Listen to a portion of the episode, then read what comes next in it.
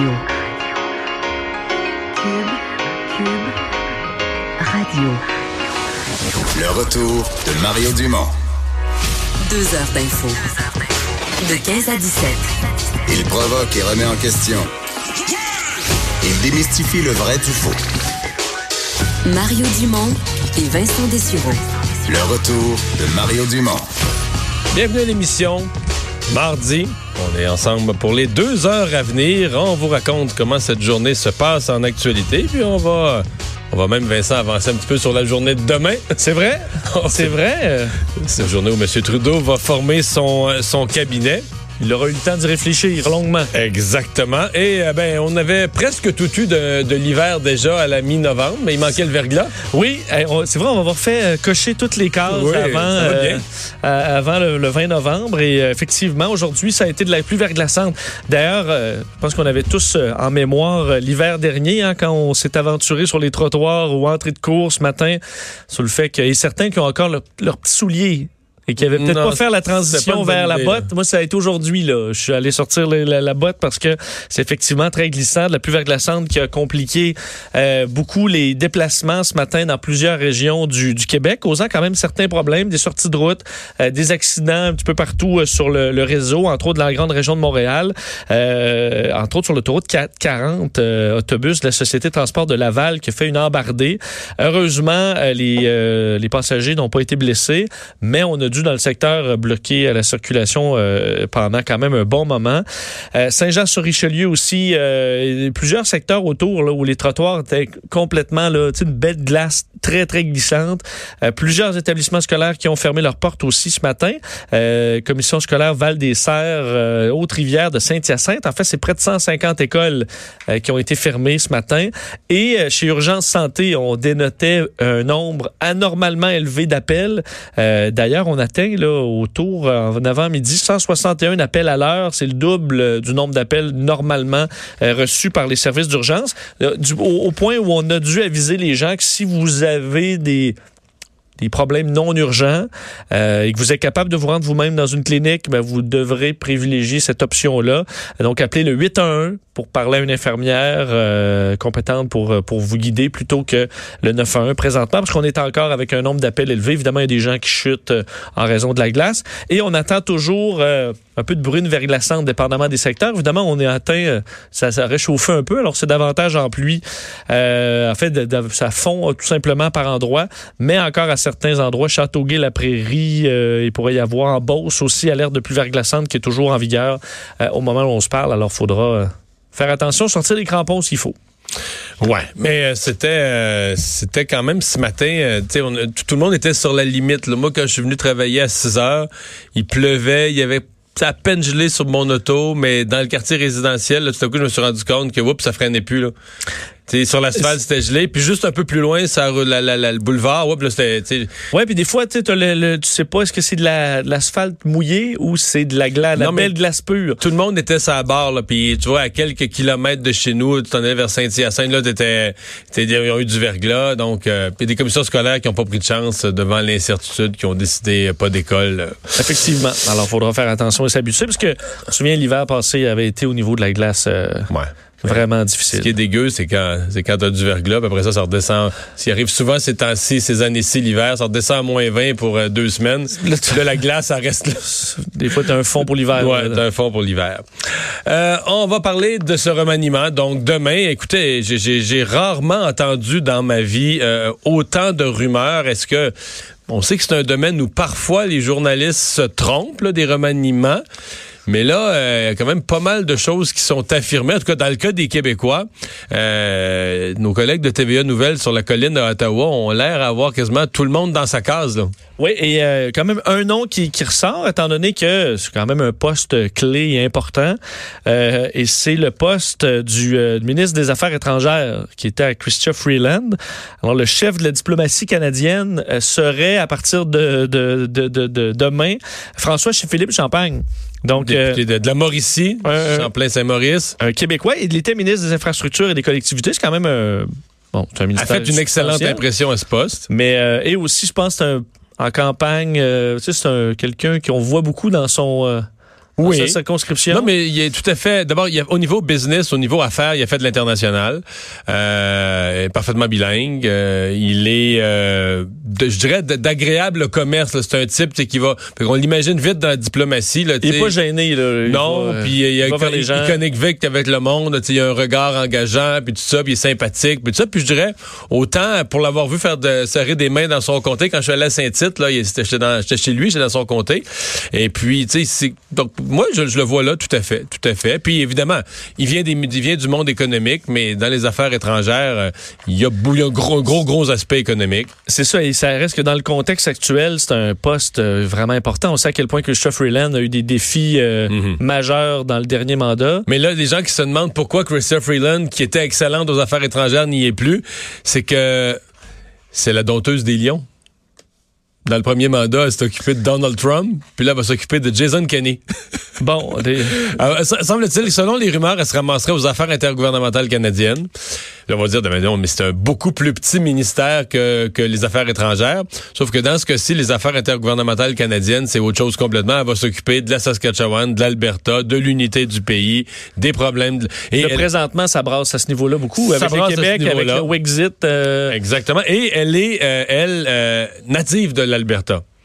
Donc, plutôt que de nommer un sénateur ou de faire une patente pour avoir quelqu'un au Conseil des ministres, ils vont essayer de vendre aux, ils vont essayer de vendre aux gens de l'Alberta. Regardez, là, on a une ministre senior qui s'occupe de vous, peut-être la plus senior du gouvernement. Elle serait probablement vice-première ministre aussi. Ministre senior du gouvernement qui s'occupe de vous. Puis elle est native de chez vous. Qu'elle connaît l'Alberta, est native de là. Ça, Ah. reste, ça reste une, députée du centre-ville de Toronto, là, pour les gens de l'Ouest. Je sais pas comment ça va être reçu en Alberta, mais peut-être qu'ils s'en foutent, là, parce que, mettons qu'elle est vraiment bonne, là, ben, tu dis, euh, ça va être mal reçu. là. C'est le premier mois, le premier Ouais. deux semaines, tu mais le elle sais. va, elle va faire le travail. Ben oui, parce que là, mettons, tous les chroniqueurs, puis le monde de l'Ouest, ils vont dire, c'est qu'Aaron, nous envoie une fille de la... C'est pas parce qu'elle est native Ben, d'ici, on c'est s'en ouais. fout. C'est sûr qu'après avoir euh, effectivement euh, fait affaire avec euh, les Américains puis avec les Chinois, je pense Ouais. que ça l'impressionne peut-être Ouais, ouais. moins un peu Mais si tu laisses passer le premier deux, trois semaines, à un moment donné, elle va tomber dans un dossier, puis si elle livre la marchandise, puis ben, on se fout de la première impression. Tu sais, si t'as confiance qu'elle va faire le travail, là, tu te fous de la, tu te fous de la première impression. C'est peut-être ça.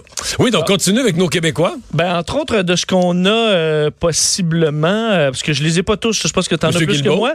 Euh, ouais, mais Monsieur Guilbeault, ça On le fait jaser hier, ce ouais, matin. le hier. dossier, comme quoi, on le voyait clairement à l'environnement, évidemment, depuis le début, mais, Mais il moi. plutôt au patrimoine. Toi, tu pensais qu'on allait pas y donner ça, trop Ben, moi, je pensais que l'environnement, c'était un, pas assez neutre. C'est un, piège. C'est-à-dire que, mettons, mini- mettons que tu le nommes ministre de l'Environnement. D'abord, il n'y a pas de l'expérience politique. C'est sa première fois. Il y aurait toutes les raisons de se casser la gueule. Mais deuxièmement, mettons qu'il approuve un projet. Oui. Bon. Mais là, on va dire, euh, ça n'a pas de bon sens. là. Les environnementalistes vont dire c'est un vendu, c'est incroyable. Un militant écologiste qui maintenant euh, mar- mange dans la main des compagnies, approuve un projet, puis tout ça, il dit, c'est terrible. Si il bloque un projet, il, il dit non à un projet, là, on va dire, ben, ça n'a pas d'allure, c'est pas un ministre, c'est pas un ministre de l'Environnement qu'on a, c'est encore, ils ont mis- Trudeau a mis un militant environnementaliste, un militant écologiste au ministère. Tu sais, c'est un peu condamné d'un côté ou de l'autre. Soit t'es un traître, ou soit t'es un vendu à l'environnement, mais qui va croire qu'il est un arbitre neutre, tu sais, qui a regardé les, les pour et Il les était contre. trop de- campé. euh. Ouais. Puis, euh, en plus, dans la mesure où lui a déjà dit qu'il n'aimait pas Trans Mountain, écoute, c'est quand même sa position sur Trans Mountain est limite, Vincent, là. Il a dit qu'il se présentait avec les libéraux parce qu'avec la taxe carbone, il y avait une bonne politique environnementale, que ça aurait jamais dû être fait, l'achat de Trans Mountain, mais que vu que c'était fait, parce que moi, on peut pas refaire le passé, donc ça, ça l'empêchait pas d'adhérer aux libéraux, parce que c'était déjà fait, puis on pouvait pas. il fallait- une fois que c'est fait, faut le continuer. Là, faut, t'as pas le choix de. Mais là, si tu mets quelqu'un qui est anti-pipeline au ministère de l'Environnement, le message que tu envoies aux gens de l'Alberta, de la Saskatchewan, à mon avis, là, les gens auraient même pas, euh, se seraient même pas intéressés à la nomination de Christopher Freeland. Tout, la, tout la- la- le, le focus, toute l'attention dans l'Ouest canadien aurait été sur incroyable. Ils nous mettent le gars de, le gars d'Équiterre, un Québécois, comprends, un Québécois écologiste comme ministre de l'Environnement. Ça devient quasiment une insulte. Ça devient quasiment une insulte à l'Ouest. Fait que non, moi je savais. Mais par contre, au patrimoine, je trouve ça, je dois. Ben, on va voir si c'est ça demain. Moi, je suis prudent. J'ai tellement vu des journalistes, des rumeurs être fausses. C'est c'est tough de venir un remaniement. Mais là, tout, tout Surtout qu'il peut y avoir des restes des changements. à oui, la il peut rester des changements de dernière minute en plus. Mais euh, j'allais dire, au patrimoine, je trouve ça bon, moi. Je trouve ça brillant. C'est un type cultivé, c'est un habile politicien. euh, il connaît quand même un peu l'univers des médias, euh, des communications. Il sera pas perdu là-dedans. Il va être respecté. Puis, tu sais, c'est un monde quand même, tout le monde de la culture où un écologiste c'est bien vu. Là, dans le monde- C'est vrai. il, y a, il y a plein de logiques politiques. Puis, il se mettra pas les pieds d'un plat, euh, pas plus qu'un autre. Je pense pas. Ben, en fait, je pense que c'est un- habile politicien, là, tu sais, avec, euh, non, moi, je trouve ça, ça veut pas dire qu'il pourrait jamais être ministre de l'Environnement. Mettons qu'il faisait ses preuves euh, dans un ou deux autres ministères, là, on pourrait, on pourrait le ramener à l'environnement. Mais tout de suite, en commençant, là, comme recrue ministre à l'environnement, je l'aurais pas vu là. Il y a Et, euh, ce serait euh, Jonathan Wilkinson, euh, probablement, donc irait de l'Ouest qui s'en irait là. Il y a Mélanie Joly qu'on surveille. Mais on, on parle d'une promotion, mais c'est pas clair. Il y a Jean-Yves Duclos de Québec qui, lui, s'en ira au Trésor. Ce qui est une promotion dans la hiérarchie des ministères, parce que lui, il était au développement social, aux affaires sociales. Mais je suis pas si sûr que pour lui, c'est une promotion, parce que lui, c'est un ministre social, puis comme, comme prof d'université, là, tout le programme d'allocation aux enfants qu'il a mis en place, puis les programmes de logements sociaux, c'était son, c'était son pain puis son beurre de, comme, comme, euh, comme universitaire, là, comme le académique. Trésor, c'est plus aride. Là. Ouais, puis tu dis non. C'est lui, là, ben là, tu dis non. Peut-être pas sous Justin Trudeau. Peut-être que sous Justin Trudeau, tu dis oui. Oui.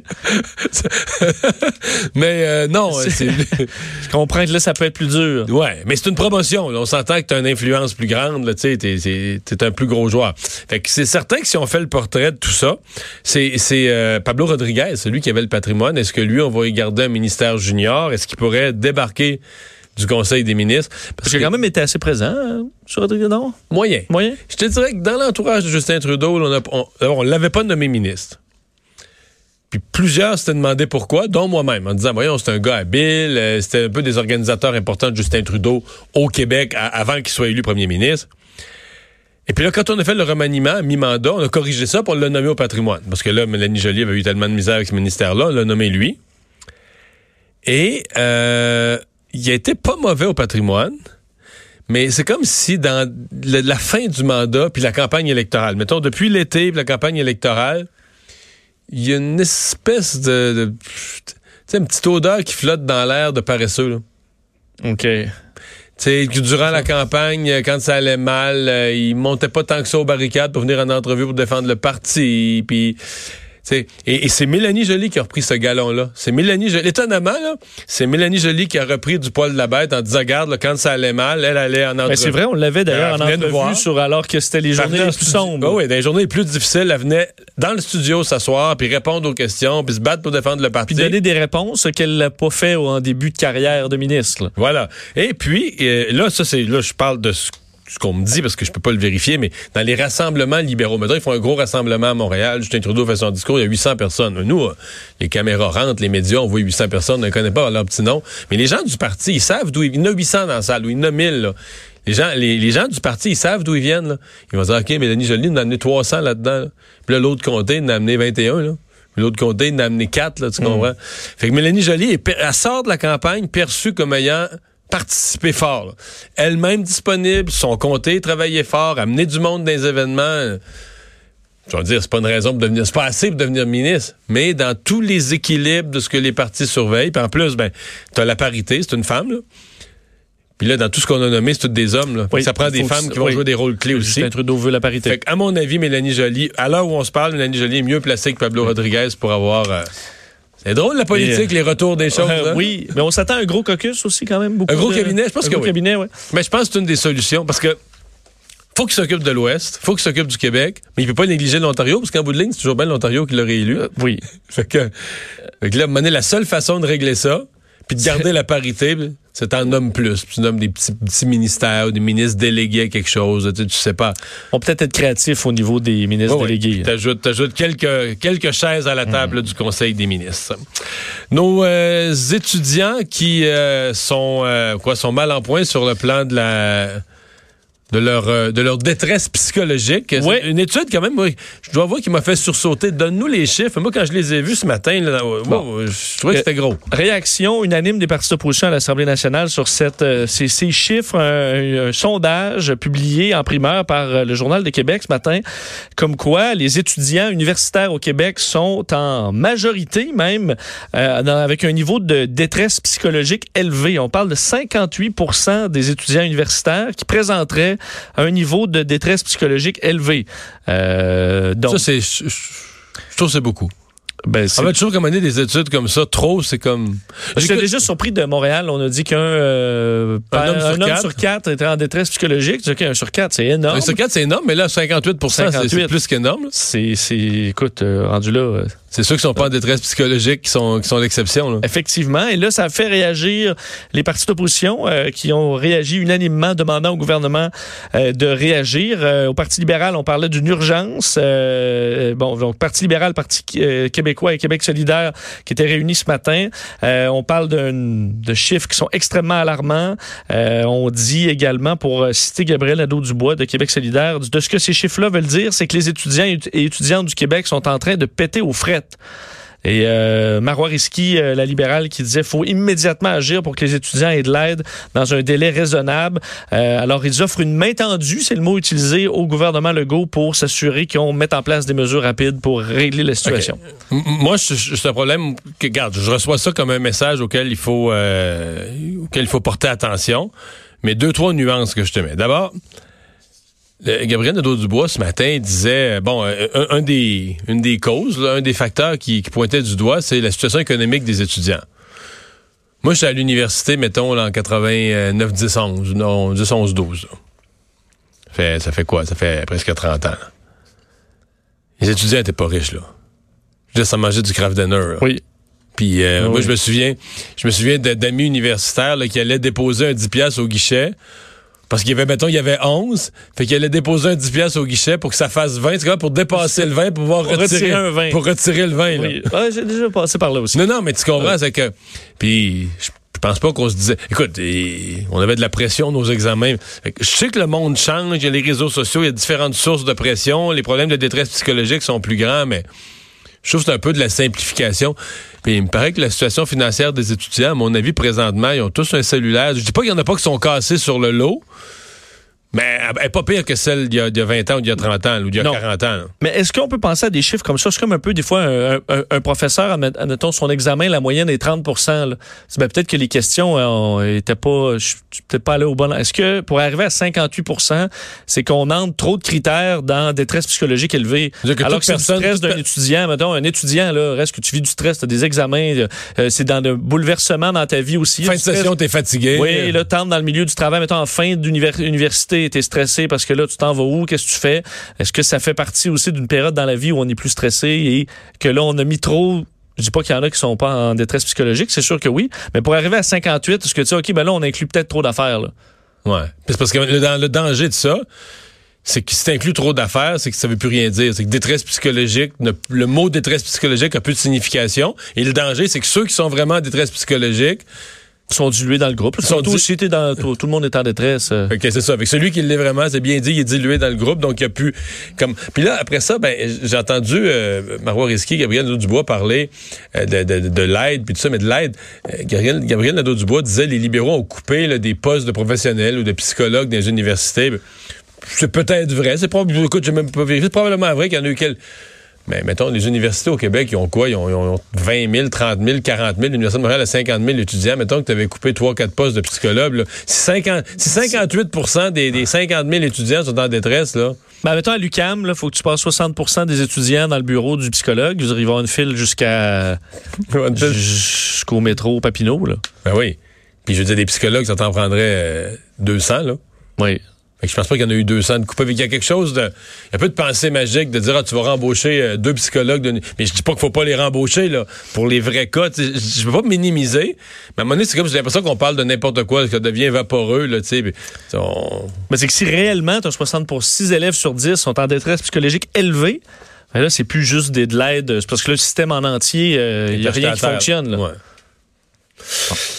Ouais. Euh, petite nouvelle vite vite, euh, ça a été annoncé euh, il y a quelques minutes par euh, le groupe de, de relations publiques et de relations gouvernementales, donc de la relation publique et de lobbyisme TACT, euh, qu'ils ont une recrue de marque. Mais quelqu'un, je dois avouer que moi, je, je suis étonné là, de cette nouvelle-là. Ouais, t'étais surpris de, de savoir qu'André Pratt, qui a un nom euh, fait, qui vous dit assurément quelque chose, puisqu'il a été journaliste pendant près de 40 ans au Québec. André Pratt, euh, euh, presque exclusivement à la presse là, pendant de nombreuses années. Euh, D'ailleurs, éditorialiste en chef de 2001 à 2000 2015. Euh, il a écrit des livres sur le journalisme, sur euh, la politique et l'histoire. Euh, donc, signataire du Manifeste pour un Québec lucide et tout ça avec le Lucien Bouchard. Alors, une personnalité qui a été, disons, très présente dans les médias québécois pendant des décennies. Sénateur ensuite. Sénateur ensuite, qui, bon, sénateur depuis 2016. et c'était d'ailleurs, on dit, fait remarquer, c'est selon le communiqué, là, au cours des trois années qu'il a passé dans la Chambre haute par son leadership dans plusieurs dossiers importants. Ça, c'est dans le communiqué. Dans le communiqué de tact, donc, qui le nomme euh, comme... Est-ce que, toi, tu as des preuves à l'appui à nous rajouter ou tu... Ben, ils ont pas de, ils ont pas rajouté les... C'est dans le communiqué. Il n'y a pas la liste de sujets. C'est dans le communiqué. Oui. Bon, ça va être vrai. On comprend. Euh, on dit, euh, donc, il a été nommé comme conseiller stratégique à TAC, chez, TAC, donc l'Agence de relations publiques et de relations gouvernementales. on dit que sa vaste et riche expérience et ses connaissances approfondies de l'univers des médias et de la politique québécoise sont des atouts de taille. Ouais. Alors, euh, grosse nomination. Ben, c'est sûr que, tu André Pratt, qui devient comme lobbyiste ou conseiller stratégique en relations gouvernementales ou en relations publiques, ça va, je suis convaincu que ça, je suis pas le seul que ça va pas, pas étonner, mais tu vois, comme on a après autant d'années dans, comme éditorialiste, le journaliste comme éditorialiste, mais il faut gagner sa vie là. Puis euh, effectivement, mais il a quitté le Sénat rapidement quand il a, il a, quitté le Sénat. Je me souviens le communiqué de presse, moi je l'ai reçu sur mon téléphone cellulaire, quelqu'un me l'a transféré j'étais assis à côté de Pierre Bruno, c'est le soir des élections. C'est le 1er octobre au soir, le soir des élections. Je sais pas, je pense qu'il a envoyé son communiqué à 9h30 à la fermeture des bureaux de vote, comme si son, sa démission pouvait affecter le vote, je sais pas quoi là. Et puis donc il a démissionné le soir des élections, puis euh, là il devient. Tu trouvais ça plate là. Le Sénat? Ouais. Je sais pas pourquoi. Alors là, euh, bon, à suivre.